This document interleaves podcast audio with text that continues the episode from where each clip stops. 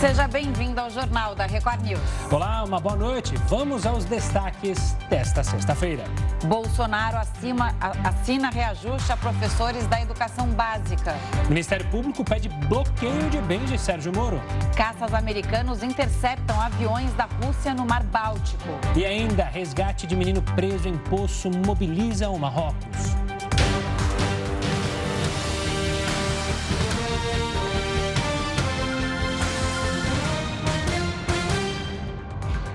O subprocurador-geral Lucas Furtado, que representa o Ministério Público no Tribunal de Contas da União, pediu ao TCU que declare os bens é, do ex-juiz Sérgio Moro indisponíveis. E quem tem os detalhes para a gente é o Matheus Escavazini, direto de Brasília. Oi, Matheus, boa noite. Boa noite, Camila, Gustavo, boa noite a todos. O motivo seria uma suposta sonegação de impostos do ex-juiz Sérgio Moro. No ano passado, Sérgio Moro trabalhou para a empresa Álvares e Marçal nos Estados Unidos após deixar o Ministério da Justiça. Na semana passada, ele afirmou ter recebido, com o desconto dos impostos, mais de um milhão e meio de reais pelo período de um ano. Além disso, outros 805 mil reais que seriam relativos a uma espécie de bônus. Em nota, Moro acusa o subprocurador de abuso de poder e diz que tomará ações na justiça contra ele. O pré-candidato afirma também que já prestou esclarecimentos necessários, inclusive sobre recolhimento de impostos no Brasil e nos Estados Unidos. Camila, Gustavo. Obrigado pelas informações, Matheus. Uma ótima noite, um ótimo final de semana. E o ex-ministro da Educação, Abraham Weintraub, prestou depoimento hoje à Polícia Federal. Ele é investigado no inquérito que investiga fake news e ataques contra o Supremo Tribunal Federal. No depoimento, Weintraub esclareceu uma entrevista dada em janeiro, quando afirmou que um ministro do Supremo havia tomado uma decisão contra ele e depois cogitado comprar a casa dele. Hoje, Weintraub afirmou que o ministro em questão é Ricardo Lewandowski depois do depoimento, Lewandowski informou que visitou duas casas à venda no mesmo condomínio da residência do ex-ministro da Educação, mas que nenhuma pertencia a Ventral. O governo federal lançou hoje uma nova linha de crédito para caminhoneiros autônomos. Com o novo serviço, empresas que contratarem fretes a prazo poderão solicitar que a Caixa Econômica Federal antecipe o pagamento ao caminhoneiro que trabalha por conta própria. O valor será acreditado na conta do motorista. Porque antes, esses caminhoneiros, como eles não tinham esse recebível, eles tomavam dinheiro a 10, 15 ou 20% ao mês. Quando eles começam a tomar a partir de 1,99, isso é o que a gente chama em economia de fato de um efeito renda. As empresas vão poder antecipar os fretes que tiverem registro no sistema da Secretaria da Fazenda.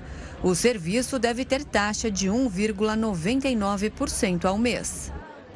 E a Olimpíada de Inverno começou e enfrenta boicote diplomático. O Jornal da Record News volta já com todas as informações. A indústria fechou o ano de 2021 com números positivos. O faturamento industrial acumulou alta de 3,7%. Os empregos no setor fecharam 2021 com crescimento de mais de 4%. Ainda assim, em dezembro, a massa salarial caiu 1%. De acordo com a Confederação Nacional da Indústria, os números mostram que a atividade do setor teve uma leve recuperação quando comparado a 2020. E Pequim deu início aos Jogos Olímpicos de Inverno. Mas essa não é apenas uma competição esportiva. Quem vai explicar para a gente é o Heroto Barbeiro. Heroto, uma boa noite. Você que entende tudo de Olimpíada de Inverno, principalmente de curling. Você é um jogador profissional de curling, aquele jogo da vassourinha que tem que ficar varrendo ali o gelo. É a bote da, da Olimpíada de Inverno. Conta para a gente que essa Olimpíada não tem só aspecto esportivo, né? Está sendo boicotada também. Olha, Gustavo, é, os Jogos Olímpicos de Inverno, Pequim, estão sendo boicotados pelos Estados Unidos, pelo Canadá, pelo Reino Unido, pela Austrália, por uma série de outros países. Mas o boicote é diferente do que aconteceu no passado. Este aqui é o seguinte: os jogadores desses países, ou atletas, podem competir? Podem. Só que não vai a bandeira do país. Não vai ter hino tocando se porventura algum atleta desse país ganhar. Não vai ter hino. Por que razão? Porque o boicote, ele é um boicote de caráter diplomático. Ou seja, eles estão protestando contra a China. Eu disse que não é a primeira vez que tem boicote. O primeiro grande boicote aconteceu em 1980, na antiga União Soviética, com os Jogos Olímpicos de Moscou. Aí um monte de países ocidentais simplesmente não apareceram e ficaram praticamente a União Soviética e os, e os seus satélites lá. Bom, em 1984, quatro anos depois, foi a vez dos Estados Unidos fazerem os Jogos Olímpicos, onde? Em Los Angeles. Aí o que aconteceu? A União Soviética e todos os seus satélites não apareceram lá nos Estados Unidos. Então não é novidade fazer boicote, só que aquele lá era boicote de não ir ninguém. Esse aí o pessoal está indo apesar de não estar representando o país. Agora, mas espera um pouquinho. O porquê que eles estão boicotando? Qual é o motivo? Tem três motivos principais. Primeiro, por causa da violação dos direitos humanos na China, segundo os países estão boicotando. Segundo, porque Hong Kong, que tem um estatuto especial, eles estão sofrendo uma pressão enorme para acabar com o pouco de democracia que tem Hong Kong, que era antiga colônia inglesa. Mas a questão mais grave é o seguinte: tem campo de concentração na China. Quem é que vai para campo de concentração lá? É a minoria islâmica da China. Eles são chamados de uigures. Os uigures não podem praticar o islamismo lá e por esse motivo eles estão sendo mandados para campo de concentração. As entidades de direitos humanos mundiais têm denunciado isso.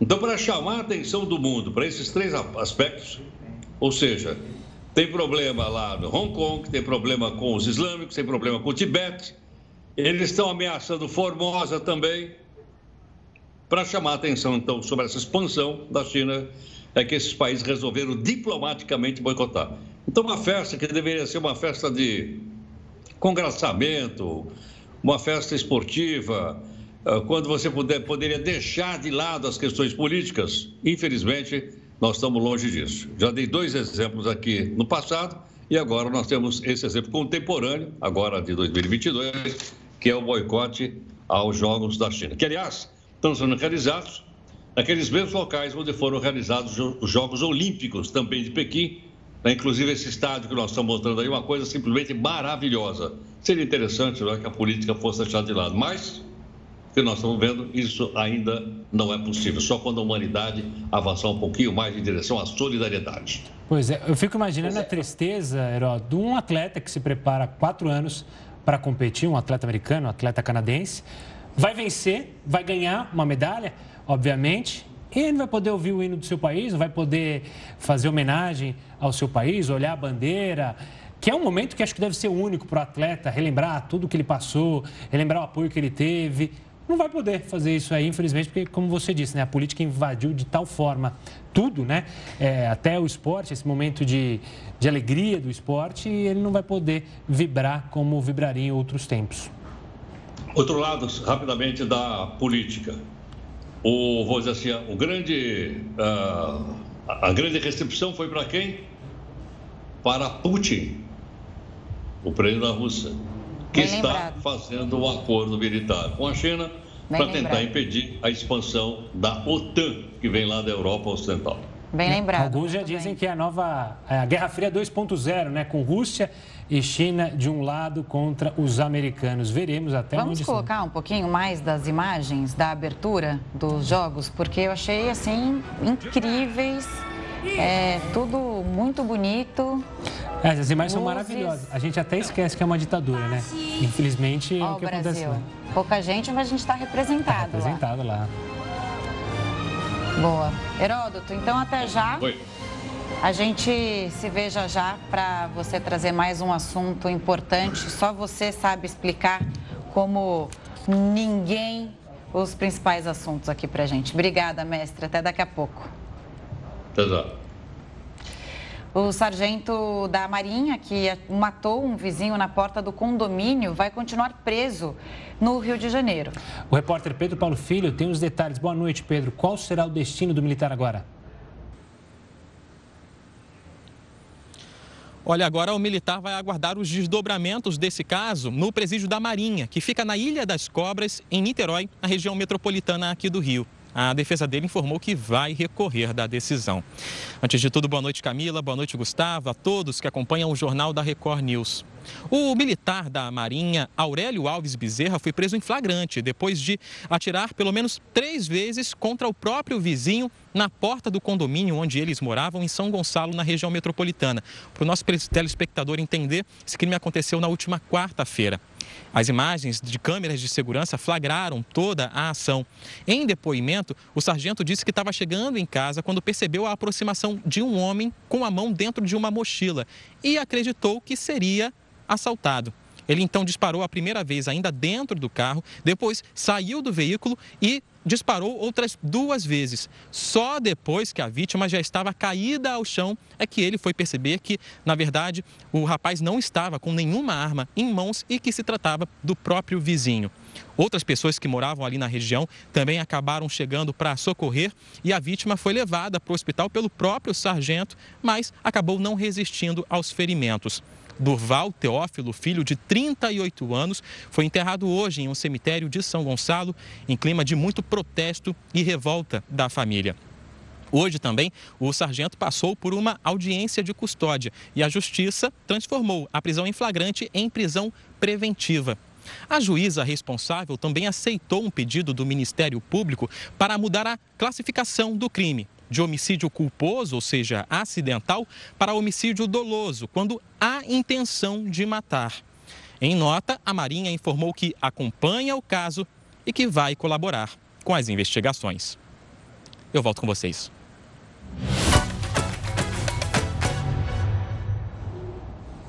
Os campeonatos estaduais terão novos capítulos neste final de semana. Os campeonatos paulista e carioca começaram a todo vapor em 2022. E o fim de semana promete novas emoções para os torcedores. Em São Paulo, o Corinthians enfrenta o Ituano no primeiro jogo depois da demissão de Silvinho. O Timão ainda não definiu quem será o novo comandante da equipe para a sequência da temporada. Uma vitória na cidade de Itu poderia espantar a crise que resultou na troca de comando. Já o Santos vai até Campinas enfrentar o Guarani. E o Peixe aposta todas as fichas na jovem dupla de ataque formada por Ângelo e Marcos Leonardo. Destaques na vitória contra o Corinthians do meio da semana. Fazendo a ponte aérea, vamos para o Rio de Janeiro. A cidade vai ficar pequena com o primeiro clássico do torneio. Flamengo e Fluminense vão se enfrentar domingo às 4 horas da tarde no estádio Newton Santos. O reajuste aos professores de educação básica foi oficializado. O Jornal da Record News volta já com essa e outras informações.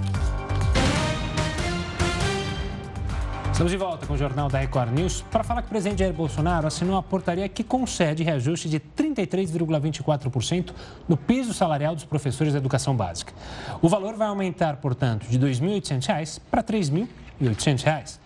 O piso salarial é o mínimo que deve ser pago aos professores em início de carreira. 1 milhão e 700 mil docentes serão beneficiados, de acordo com o Ministério da Educação. Durante o evento em Brasília, a pasta ainda anunciou o lançamento de 60 mil vagas para a formação de professores da educação básica. Para falar mais sobre o aumento do piso salarial para os professores, a gente conversa agora com o Rogério da Veiga, especialista em políticas públicas e gestão governamental. Rogério, boa noite.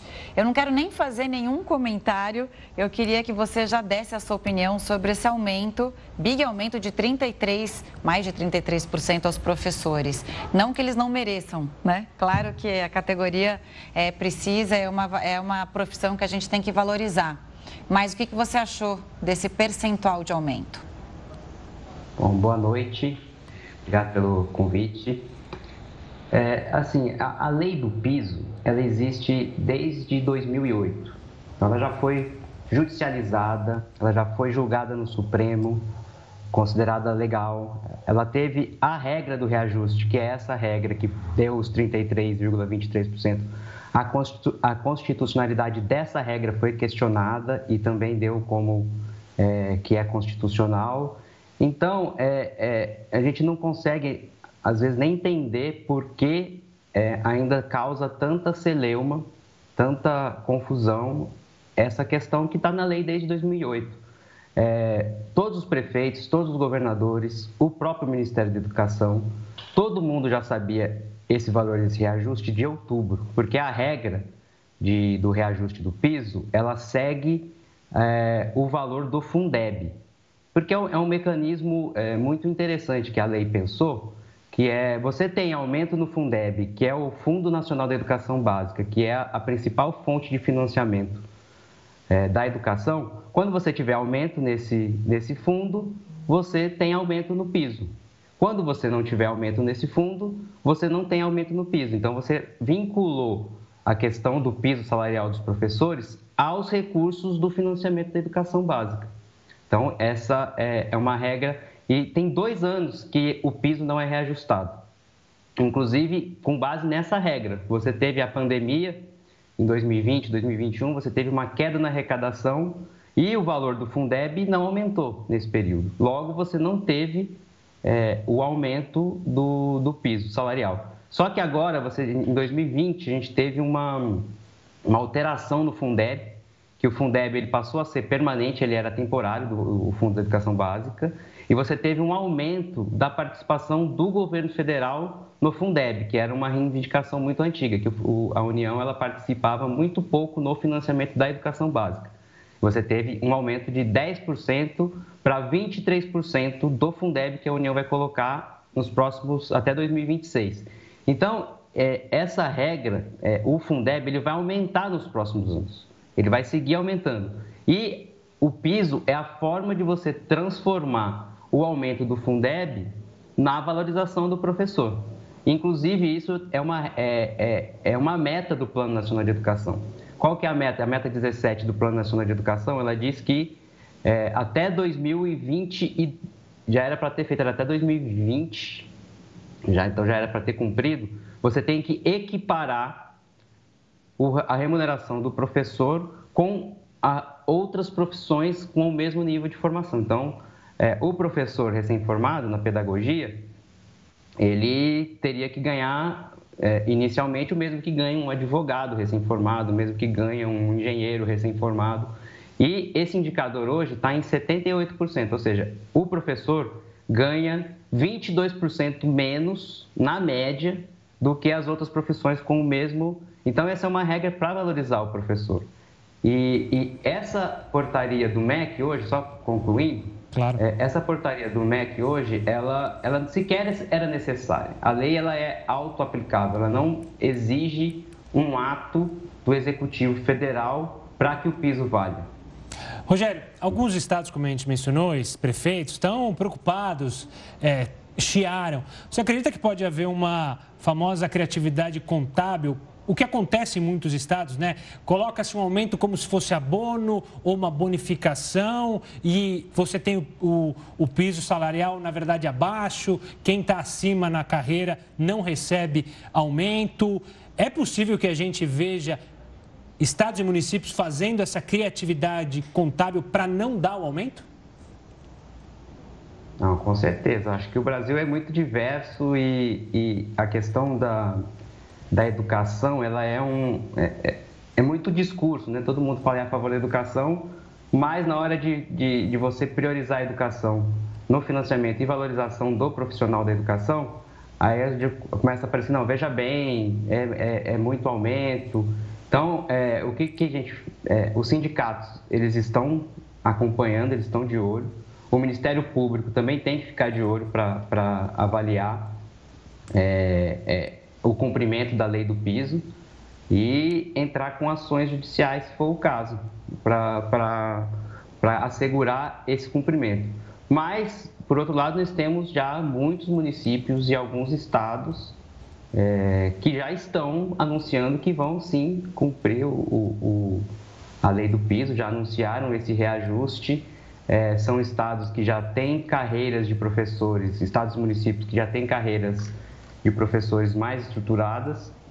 É, você tem alguns estados que é, a lei do piso ela, ela é um parâmetro do reajuste, mas você já não tem professores recebendo abaixo do piso. Então, por exemplo, o caso aqui no, do Distrito Federal, é, o caso do estado de São Paulo.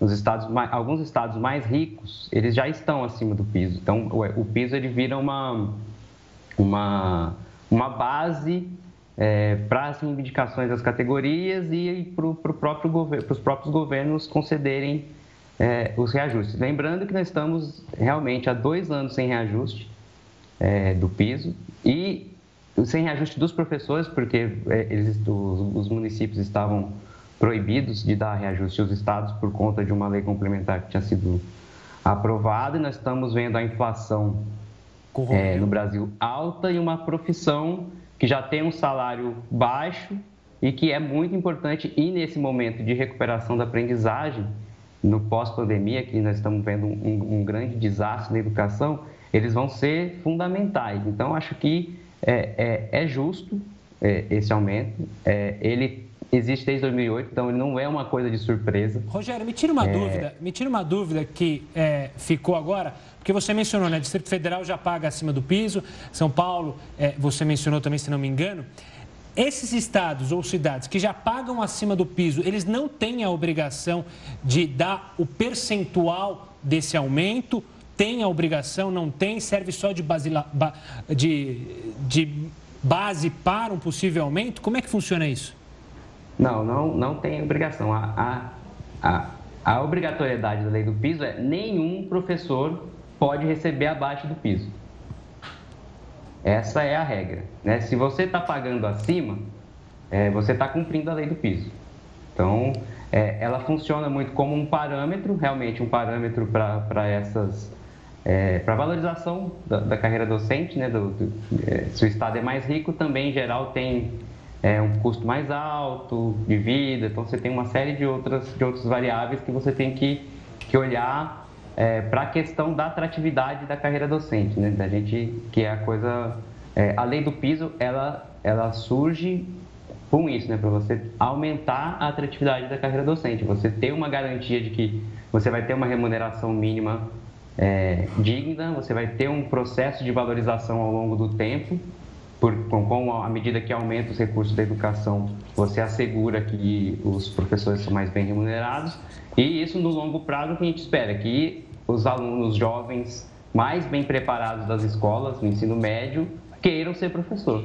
E é assim que você vai melhorar a educação. Não existe, é, tem um, um, um, ditado muito é, importante que é a qualidade da sua educação não pode ser e nunca será melhor do que a qualidade dos seus professores. Rogério. E o salário é uma das questões importantes. Oi. E os professores aposentados, eles ganham esse aumento? E só para comentar aqui também, é... quanto está o Fundeb esse ano? Você sabe é... esse valor? É 200 e poucos milhões de reais, eu acho, se não me engano. E, e, e o rombo para os municípios vai ser mais de 30 bilhões de reais. Então, é uma disparidade muito grande, né? Claro que os municípios ricos, eles não vão ter tanta dificuldade para gastar quanto os municípios menores. Agora, também não dá para pensar é, nessa, nessa disparidade, né? Deixar quem os municípios menores sem ter como fechar a conta no final do mês por causa do aumento e os, e os, os municípios, os estados mais ricos não terem esse problema. Mas de qualquer forma, queria que você falasse o, se os professores aposentados também recebem esse aumento ou não. Tá. É, a lei do piso, ela é para professor da ativo. Tá. Então, teoricamente, os aposentados também não, não, não fazem parte. Com relação ao Fundeb, é, assim, os municípios mais pobres são os que tiveram o maior aumento do Fundeb. Por quê? Porque o que está aumentando, o que aumentou do ano passado para cá, foi a complementação da União.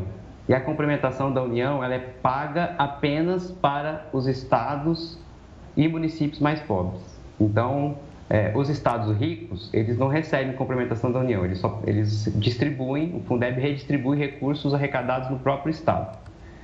É, você teve um aumento também nessa, nesse novo Fundeb, você aumentou o percentual mínimo do Fundeb que tem que ser é, pago com, com professor. Antes era 60% para professores, 60% do Fundeb tem que ser gasto com salário, e agora aumentou para 70% e você ampliou para todos os profissionais de educação, então não são só professores. Então você tem um percentual do Fundeb maior que tem que ser atribuído, atrelado ao pagamento do salário.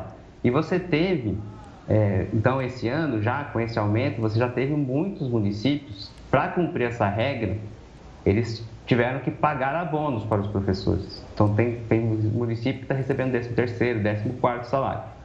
É, o que que, o que, que isso, é, qual que é a questão disso? Eu acho que tem uma questão de planejamento da gestão do município, então, o município tem como fazer uma gestão do seu orçamento e das carreiras de docentes para não chegar no fim do mês precisando dar abono.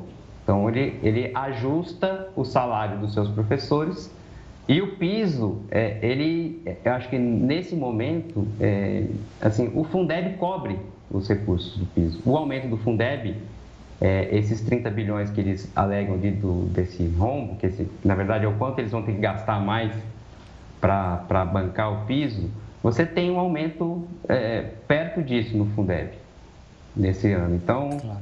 é, só que você precisa ter uma boa gestão orçamentária e financeira do seu município, né? Acho que tem uma. Exato. Rogério, quero agradecer demais a sua participação e ficar com a sua frase, né? Educação no Brasil, todo mundo adora falar, falar que tem que fazer mais. Aí quando pinta a oportunidade, ah, não, mas não é bem assim. Como você falou, né? Os municípios e os estados têm que fazer as contas, né? Porque para aumentar verba de gabinete para deputado estadual, para prefeito, para aumentar salário de prefeito, sempre há dinheiro. Aí bota o professor no meio, não tem mais dinheiro. Enfim, Rogério, obrigado pela participação aqui conosco. Um forte abraço e até uma próxima. Eu, eu, eu quero. Olha, 10 milhões de pessoas estão com a dose de reforço contra o coronavírus atrasada em São Paulo. Pois é, de acordo com o vacinômetro do governo estadual, mais de 37 milhões de pessoas já receberam as duas doses da vacina ou a dose única, mas apenas 17 milhões de reforços foram aplicados. O número de atrasados com a segunda dose também é alto. Mais de 2 milhões de pessoas estão com apenas a primeira dose. Vai lembrar que para rece receber o reforço é preciso ter tomado a última dose há pelo menos quatro meses. A OTAN informou que caças norte-americanos interceptaram aviões da Rússia no Mar Báltico. Segundo a Aliança Militar, aeronaves russas também foram abordadas nos mares de Barents e do Norte por caças do Reino Unido e da Noruega no dia anterior. A entidade afirmou que os aviões identificados não haviam anunciado planos de voo e não estavam se comunicando com o controle de tráfego aéreo. As aeronaves da Rússia não chegaram a invadir o espaço aéreo aliado. As interceptações acontecem em um momento de tensão crescente na fronteira com a Ucrânia. Ontem, os Estados Unidos acusaram os russos de planejarem um falso ataque de Kiev contra Moscou e usarem o episódio como pretexto para invadir o país. O Kremlin negou o suposto plano e o governo americano não apresentou provas. Em meio à intensificação da rivalidade entre a Rússia e o Ocidente, a China já demonstrou apoio a Moscou. Após uma reunião entre Vladimir Putin e Xi Jinping em Pequim na manhã de hoje, os países anunciaram uma parceria estratégica sem limites. Os líderes declararam que vão combater qualquer tentativa de interferência externa nos territórios. De acordo com eles, a relação entre as duas nações é superior a qualquer aliança política e militar do período da Guerra Fria. E o resgate de um menino preso em um poço mobiliza o Marrocos. O jornal da Record News volta em apenas um minuto com essa história. O Ministério da Saúde confirmou hoje três casos da linhagem BA.2 da variante Ômicron no Brasil. Dos três registros, dois foram feitos em São Paulo e um no Rio de Janeiro. Os casos da subvariante tiveram um aumento na Europa e na Ásia. As autoridades ainda não sabem se um dos brasileiros infectados esteve em um desses locais. E cientistas do mundo inteiro tentam entender qual será o destino da pandemia. Será possível controlar a evolução das variantes ainda esse ano? Para responder essas e outras perguntas, o Jornal da Record News recebe o virologista Paulo Brandão, que também é professor na Universidade de São Paulo. Professor, uma boa noite, obrigado pela participação boa aqui noite, conosco. Obrigado. A gente tem acompanhado, principalmente na Europa, essa movimentação, é, essas notícias é, animadoras por parte deles, com positividade. Sim. O senhor estuda coronavírus há mais de 20 anos. Faz sentido o que os europeus estão falando? É preciso ter um pouco mais de tranquilidade? Não é hora de se animar tanto na sua avaliação? Não, não é hora de se animar tanto, porque isso depende de uma cobertura vacinal no mundo inteiro. Não, não basta só a Europa estar controlada. Né? Ah, se, se eles ficarem controlados e outras variantes surgirem, nós podemos entrar lá e tomar o lugar daquela para qual a população lá tem proteção hoje, mas pode não ter amanhã. Né? Olá, é Camila falando aqui, bem-vindo. E essa subvariante da Omicron, ela veio para ficar, para se tornar também a dominante em todos os países, cidades e no mundo inteiro, como a gente viu acontecer quando a Delta chegou e depois com a Omicron. Omicron. Quando se fala em Omicron, você tem que pensar que ela é um leque, na verdade. Né? A partir de uma variante mãe, digamos assim, ela vai se abrindo em subvariantes. E conforme o tempo passa, conforme a imunidade vai mudando, uma ou outra vai tomando o lugar daquela mais antiga. Então, é possível que agora a Omicron original venha a perder e essa nova, a nova Omicron, essa nova sublinhagem venha a tomar o lugar dela. É bastante possível. E professor, esse avanço de, é, de variantes, essa mudança, a gente escuta muito falar que o vírus nunca quer matar o hospedeiro. É, e muita gente acredita que a, o SARS-CoV-2, a Covid-19, vai se tornar, quem sabe, uma gripe. Ela caminha para isso mesmo ou é muito cedo para fazer uma afirmação de que ela vai se tornar uma doença menos severa e que vai continuar na nossa vida? Se a gente aprender com os coronavírus humanos que causam resfriados, na nossa relação com eles é bastante amigável, digamos assim. Então a tendência é que o SARS-CoV-2 entre no mesmo, no mesmo tipo de relação conosco. Né? Mas ainda é, é, é, bastante precoce dizer que isso vai acontecer esse ano. É né? uma relação muito, muito ah, ah, no jovem a nossa com esse vírus. Né? Então não é, não é muito provável que a nossa relação se estabilize com ele agora. Claro, a pandemia vai passar, a Covid vai se tornar rara, mas o vírus em si possivelmente nunca vai se extinguir, né? ele já está se tornando mais fraco ou muito do que a gente vive hoje é fruto da vacinação?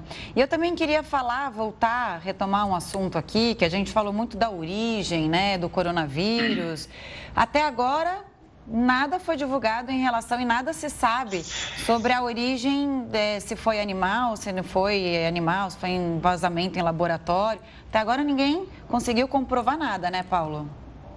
É, é, é, essas hipóteses de, de, de, que ele tinha sido feito em laboratório ou fugido em laboratório ficaram é, é, bastante desacreditadas pela comunidade científica, né, em função da, de investigações que a comunidade internacional fez na China. Né? Então, essa, essas hipóteses ficaram bastante é, desacreditadas. O mais provável, e é o que acontece com os outros coronavírus, é que eles tenham vindo de algum morcego mesmo, né? que tenha vida natural por ali. Né? Quanto à vacinação é, e, e, a, e, a, severidade da doença, essa é, é uma vacina para coronavírus serve para isso, é, serve para diminuir os sintomas, serve para diminuir a transmissão e serve também para impedir que novas variantes venham a surgir. Então, realmente, a, a, a aparente menor severidade de alguns casos tem relação com, com a cobertura vacinal, com, com o programa vacinal completo. Né? Professor, o senhor mencionou há pouco é, outros coronavírus que atingiram a humanidade e que provocaram resfriados. Quais são esses coronavírus que acho que muita gente só ouviu falar, muita gente não, acho que a maioria das pessoas, a maioria da população mundial só ouviu falar em é. coronavírus agora, que a gente tem aí pela, pela frente a Covid-19. Ah, existe, são, são, são 90 anos que a gente já conhece doenças causadas por, por coronavírus em pessoas e em outros animais também. Né? Ah, os nossos mais, mais, mais comuns são os dos coronavírus de resfriado, o chamado OC43, 229E. A gente tem infecção por eles todos os anos e é, não tem, é, ou não tem sintoma, ou tem um sintoma muito leve, né? Ele pode ser mais grave em crianças, pode ser mais grave em pessoas imunocomprometidas, mas ele é um vírus ignorado, é, praticamente. Né? Não nem tem vacina para ele, porque ele não tem uma importância clínica em si, né? Esses dois. E, professor, você citou essa questão da imunidade. No começo da pandemia, é bom lembrar, muita gente falava que, olha, pegou uma vez, não pega mais. E a gente está vendo que, na verdade, isso não acontece. Pessoas que não. pegaram uma vez podem pegar pela segunda, pessoas que estão vacinadas com o ciclo completo também podem se contaminar. Por que, é tão difícil ter uma imunidade ao coronavírus? A imunidade para coronavírus em pessoas e aves, em cães, em gatos, em, em, em, qualquer coronavírus. Né? A imunidade é de muito curta duração. Né? O sistema imune não, não, é, não é exposto tão intensamente para levar a uma imunidade prolongada. Então, a imunidade cai rapidamente, é uma questão de meses. Né? Ô, professor, então, para você, é, na sua avaliação, e você que estuda o coronavírus há anos, é, a gente não está perto do fim da pandemia? Ah, esse, esse, esse, talvez seja o, não seja o, o começo do fim, mas talvez seja o fim do começo já. Né? A gente já aprendeu quem é o vírus, sabe como controlá-lo, a gente tem vacina agora, a gente não tinha em 2020, por exemplo, agora o necessário é, é a gente só vai estar protegido se todo mundo estiver protegido. Por isso, é, é ampliar a, a, vacinação em adultos, ampliar a vacinação em crianças é que vai nos levar a, a, uma estabilidade com esse vírus, sem que as pessoas tenham que morrer para isso. Né? Claro. Professor, ainda falando sobre a imunidade provocada pelas vacinas, é possível acreditar que uma nova, as novas versões de vacinas consigam trazer uma imunidade maior ou seja, o senhor mencionou, né, a gente tem a imunidade por poucos meses, nosso sistema imune diminui. É possível acreditar que as novas vacinas que virão terão ou provocarão uma imunidade maior? Sim, certamente, porque é, o que dá imunidade não é a vacina, mas é o programa vacinal completo. Né? Não é eu tomar uma dose só, só isoladamente. Né? Se eu tomar as duas doses, e dependendo da recomendação, tomar dose de reforço, essas vacinas atuais e as novas que venham a ser atualizadas no programa vacinal completo são plenamente capazes de, de controlar a pandemia, se forem usadas no mundo, no mundo todo. Né? Tá certo, professor. Obrigada pelas explicações, pela presença Bom. aqui no Jornal da Record News. Até uma próxima. Boa noite. Até. Obrigado. Boa noite. Um menino de 5 anos caiu num poço e está preso há três dias no Marrocos. O resgate é dramático. As equipes estão há três dias na tentativa de salvar o menino Ryan, que caiu num poço com mais de 30 metros de profundidade. Agora, eles já estão a menos de 5 metros de alcançar a criança, mas alertaram que esta é a fase mais crítica do resgate. Isso porque a instabilidade da terra pode levar ao colapso da estrutura. Os socorristas estão cavando um buraco paralelo ao poço. Para alcançarem essa profundidade necessária, são utilizadas cinco escavadeiras. A cada meia hora, as escavações são interrompidas para que a equipe faça as medições para garantir que há condições de continuar os trabalhos sem nenhum risco. Rayan caiu no poço enquanto brincava com os pais na última terça-feira. Ele está sendo observado por uma câmera de um circuito interno e recebe o oxigênio e também a água por meio de canos. Um helicóptero está de prontidão para transportar o menino direto para o hospital mais próximo. Força Raia. E olha, nós falamos já aqui no Jornal da Record News sobre o aumento da taxa Selic. A gente sempre explica, né? Os consumidores têm que ficar de olho nas taxas cobradas nos empréstimos. Então, vamos chamar o Heraldo Barbeiro, que ele é especialista em ficar ali com óculos, ali olhando as taxas que vieram, as taxas que entraram. Ô, oh, tá me cobrando, liga lá no banco, reclama. Mas, Heraldo, explica pra gente, o maior vilão continua sendo ele, o cartão de crédito?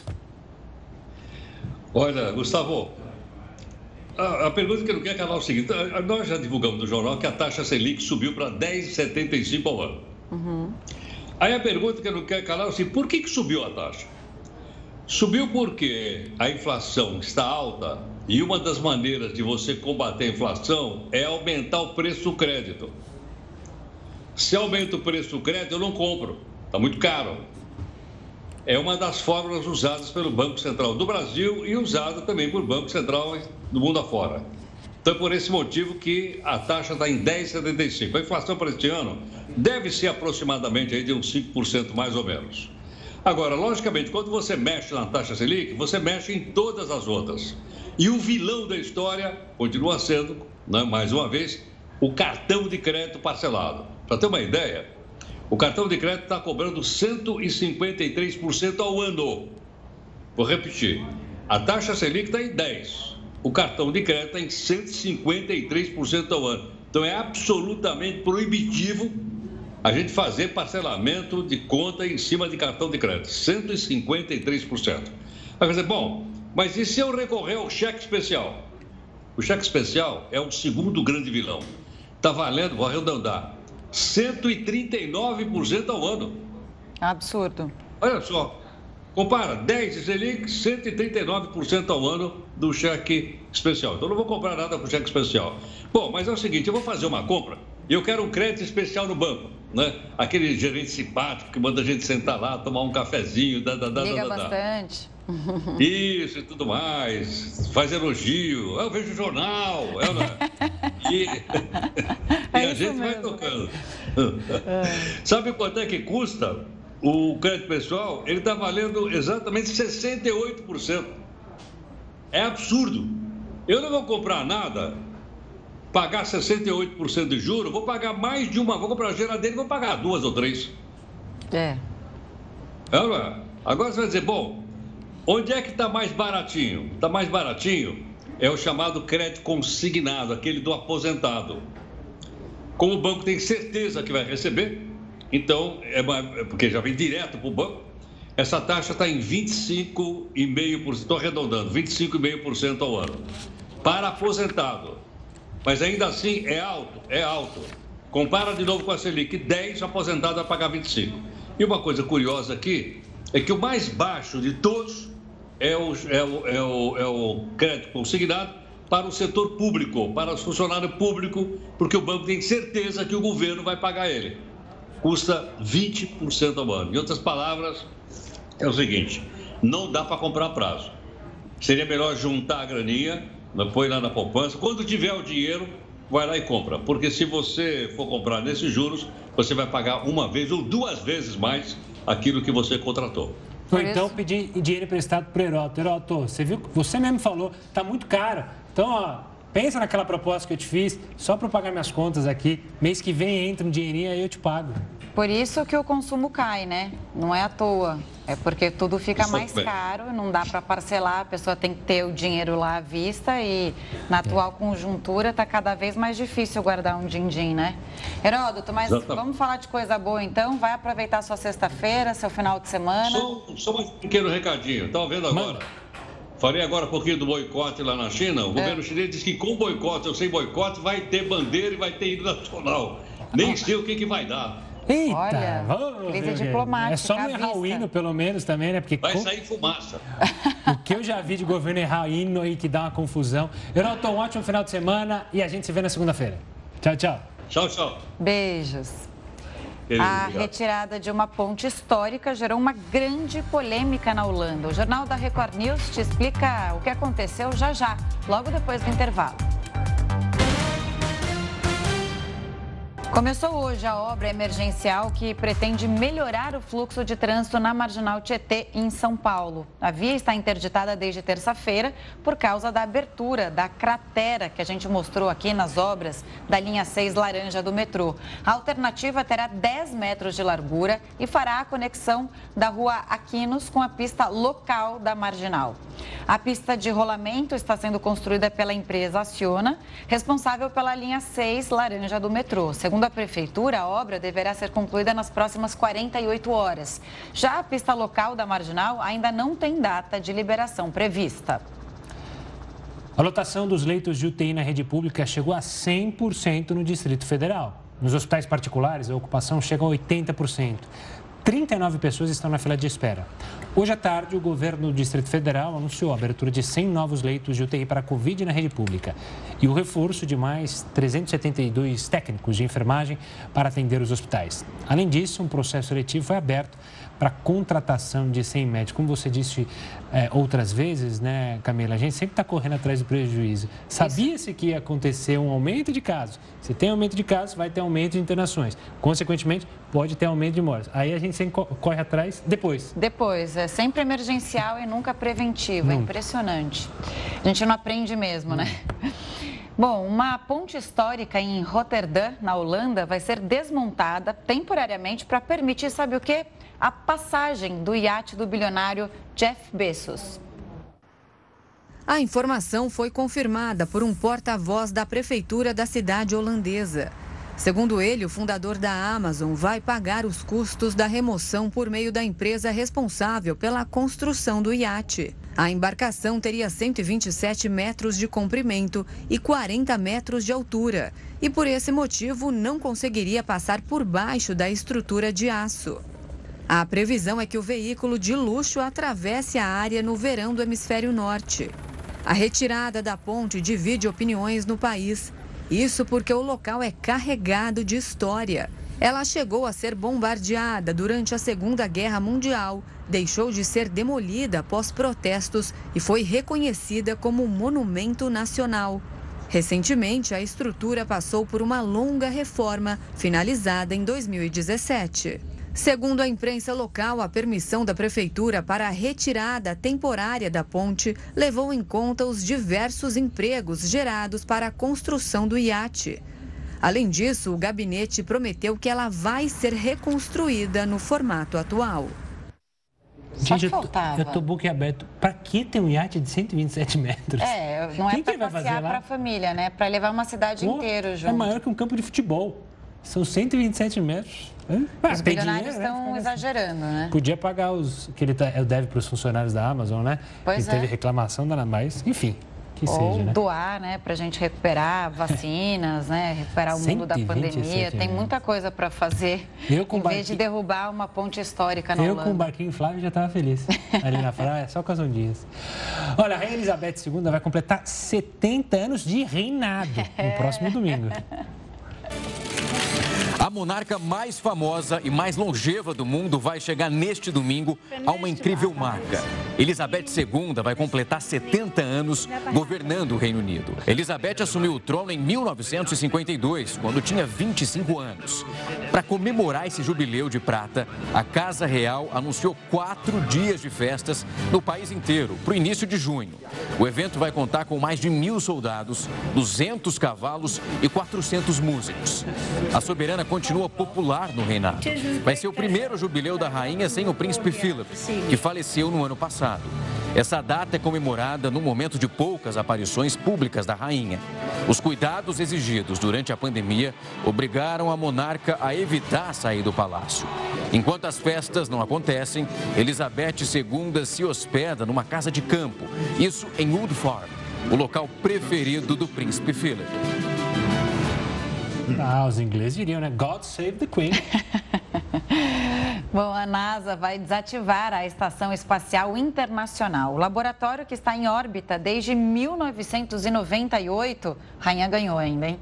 Será enviado de volta à Terra.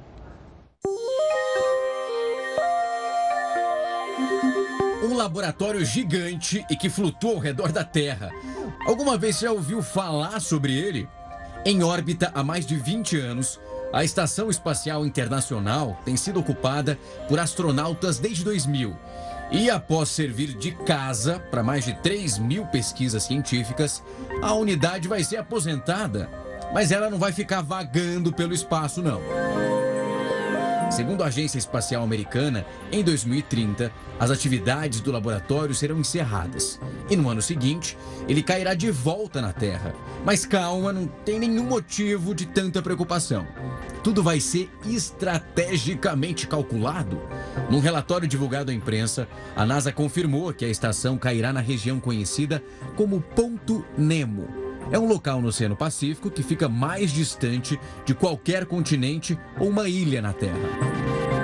Segundo o diretor do espaço comercial da NASA, esse plano promete uma transição suave para o setor comercial. Ele disse ainda que a agência deve focar em outros objetivos e com missões tripuladas a Marte.